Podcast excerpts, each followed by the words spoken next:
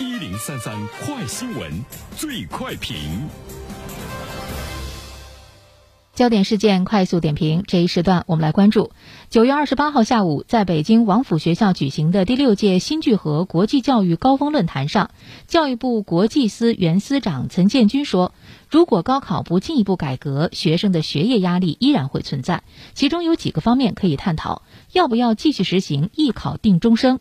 分数计算方式要不要改革？英语是不是一定要作为必考科目？那么对此，我们有请本台评论员袁生听听他的看法。你好，安然。嗯，我们看到这位教育部国际司的原司长提出来的一些问题，可能是今天大多数家长呢。心中的疑问，但是目前为止呢，没有得到一个准确的答案。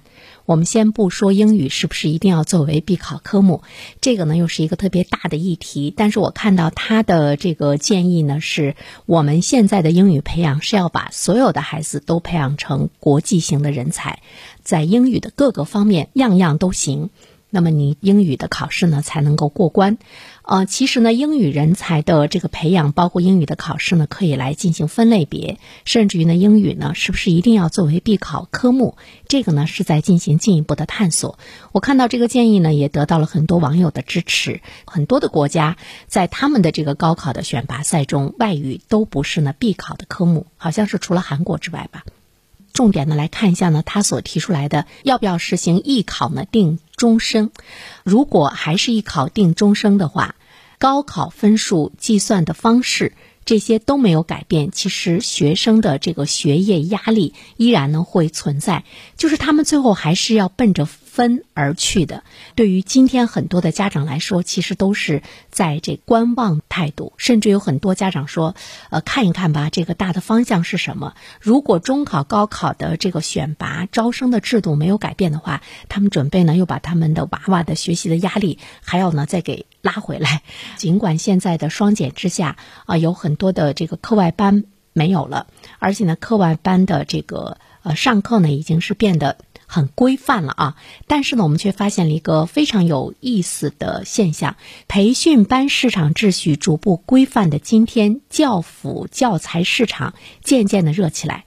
一些教辅试卷在网络平台的月销售达到了数十万件，而且呢，伴随着这个试卷同时附送的还有解题分析，大多数呢会同时提供二维码，给出一段几分钟的辅导老师讲课的视频。教辅教材现在受到了家长们的积极的购买，为什么呢？有很多的家长对当前的改革不是非常的放心，他有一些顾虑啊。比如说，他说现在学校没有考试，没有排名，我对孩子的基本水平心里没有底儿，他到底是处在班里什么样的水平？每隔一段时间，他的学习有没有进步？家长觉得自己呢是瞎子，他不能够了解，所以呢对孩子的未来就没有呢这个预判，也无法去制定适合他走的道路。于是呢家长们就开始拼命的给孩子买卷子，让他在家里做卷子，及时的了解孩子呢对。这些知识的掌握的状况，也及时的了解他的学习水平，把他的每一次成长都尽收眼底。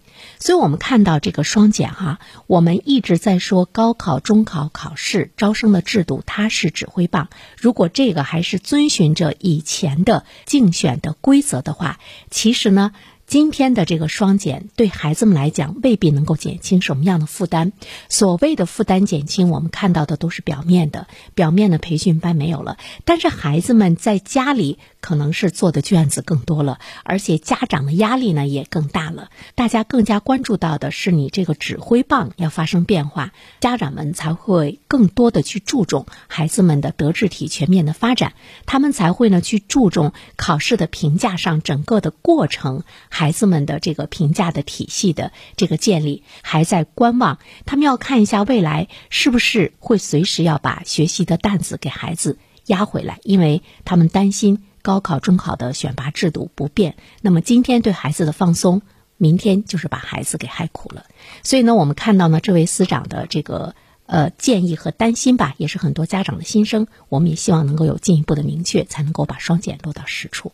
好了，安然。好，感谢原生，我是原生。如果你想听到我解读的更多的书籍，欢迎关注原生读书小程序。谢谢你。